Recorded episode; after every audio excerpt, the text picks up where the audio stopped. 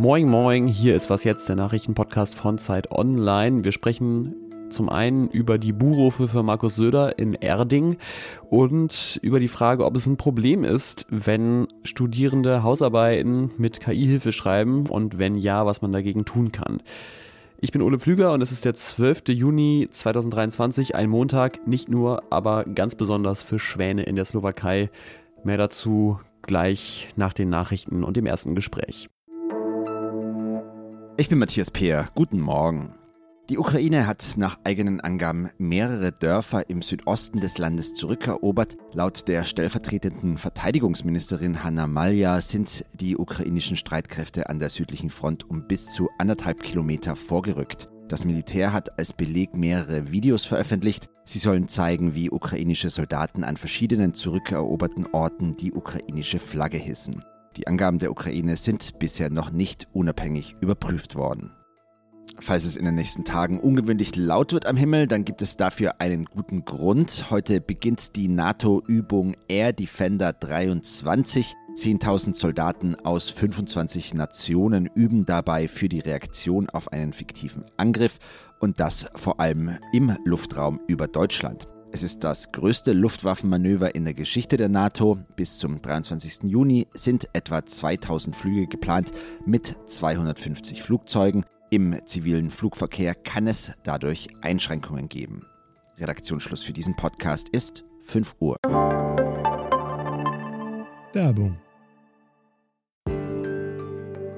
Diese Woche in der Zeit? Die Bücher des Frühlings. 16 Seiten blühende Fantasie. Von gefährlichen Liebschaften, einer Flucht auf dem Mississippi und magische Erzählkunst.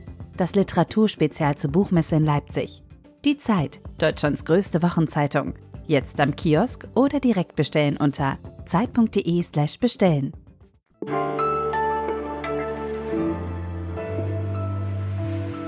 Etwa 13.000 Menschen haben am Samstag in Erding bei München gegen das von der Bundesregierung geplante Heizungsgesetz demonstriert. Ab 2024 soll ja jede neu eingebaute Heizung zu knapp zwei Drittel mit erneuerbaren Energien betrieben werden.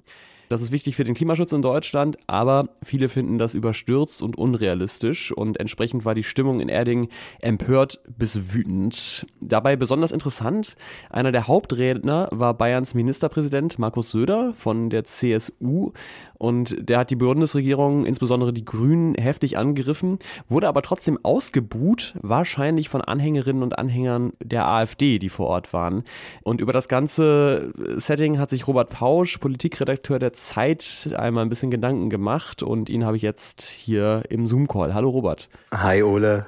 Robert, dass Menschen äh, auch viele tausend gegen ein Gesetz demonstrieren, ist ja erstmal nicht ungewöhnlich und es gibt ja sogar innerhalb der Regierung Kritik daran. Was war denn jetzt so bemerkenswert an Erding? Also das Besondere bei dieser Demonstration ist, dass sich da im Prinzip eine neue Allianz herausschält. Wenn man die Fotos und Videos von der Demonstration sieht, sieht man klassische Querdenker-Symbole, also Plakate wie raus aus der WHO, hängt die Grünen an die Bäume, solange es noch Bäume gibt.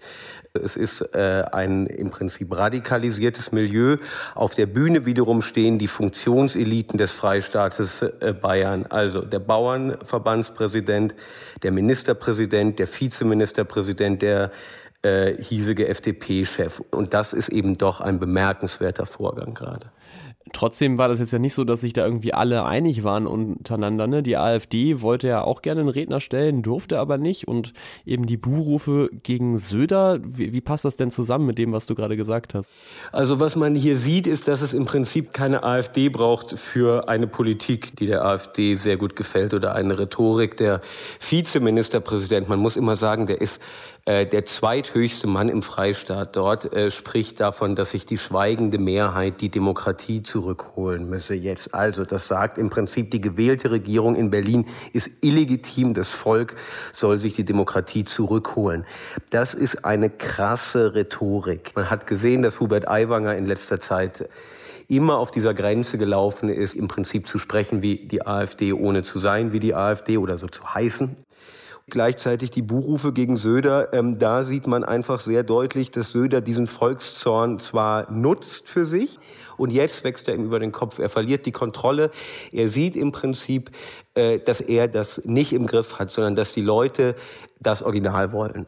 Mhm. Also total krasser Drahtseilakt, wie du das beschreibst. Ne? Einerseits deutlich Stimmung gegen das Gesetz machen und andererseits aber dieser Versuch, das ist ja auch eigentlich Linie der Union, sich abzugrenzen von der AfD, zu sagen, nee, mit denen wollen wir nichts zu tun haben. Kann das denn auf Dauer gelingen?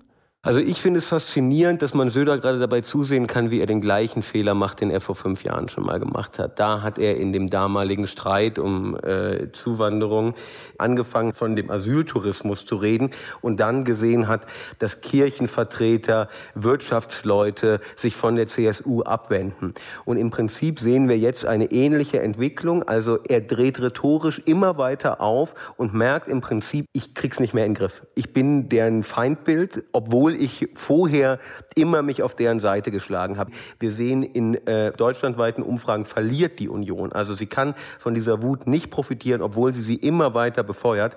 Ähm, und das ist jetzt ein sehr, sehr kritischer Moment gerade für die Partei.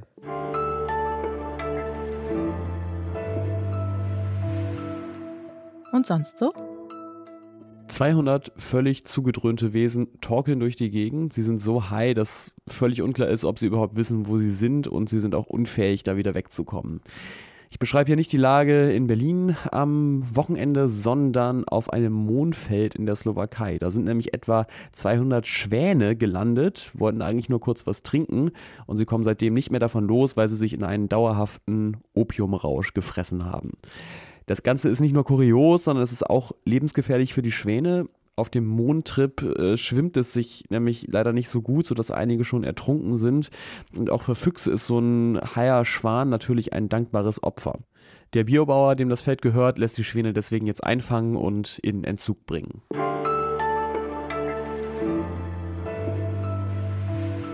An den deutschen Unis geht das Semester in die letzten Wochen und das heißt an vielen Orten Prüfungen stehen an. In der Regel sind das Klausuren oder auch Hausarbeiten. Und mit der Hausarbeitssaison stellt sich dieses Jahr auch dringend die Frage, lassen sich Studierende jetzt eigentlich dabei im großen Stil von Sprachmodellen und KI-Chatbots wie ChatGBT helfen? Und wenn ja, ist das überhaupt ein Problem? Als ChatGBT veröffentlicht wurde, gab es ja Profs, die haben gesagt, jo, das äh, mit den Hausarbeiten können wir in Zukunft genauso gut auch sein lassen. Inzwischen ist aber klar, ganz so einfach ist es nicht. Und über den aktuellen Stand der Diskussion an den Unis spreche ich jetzt mit Anand Agarwala aus dem Wissensressort der Zeit. Hallo, grüß dich. Hallo. Wie gut sind denn überhaupt ChatGBT und Co. darin, wissenschaftliche Hausarbeiten zu schreiben? Einige Dinge, die zum Hausarbeitenschreiben dazugehören, kann ChatGPT sehr, sehr gut. Sachen zusammenfassen zum Beispiel, was ja häufig einen großen Teil des theoretischen Teils einer Hausarbeit ausmacht. Auch da gibt es gewisse Restriktionen. Man muss das sehr genau anschauen, was ChatGPT einem da zusammenfasst, äh, weil möglicherweise nicht alles stimmt. Aber das können diese Programme extrem gut, auch in einer Sprache, die vom menschlichen Auge erstmal nicht zu erkennen ist.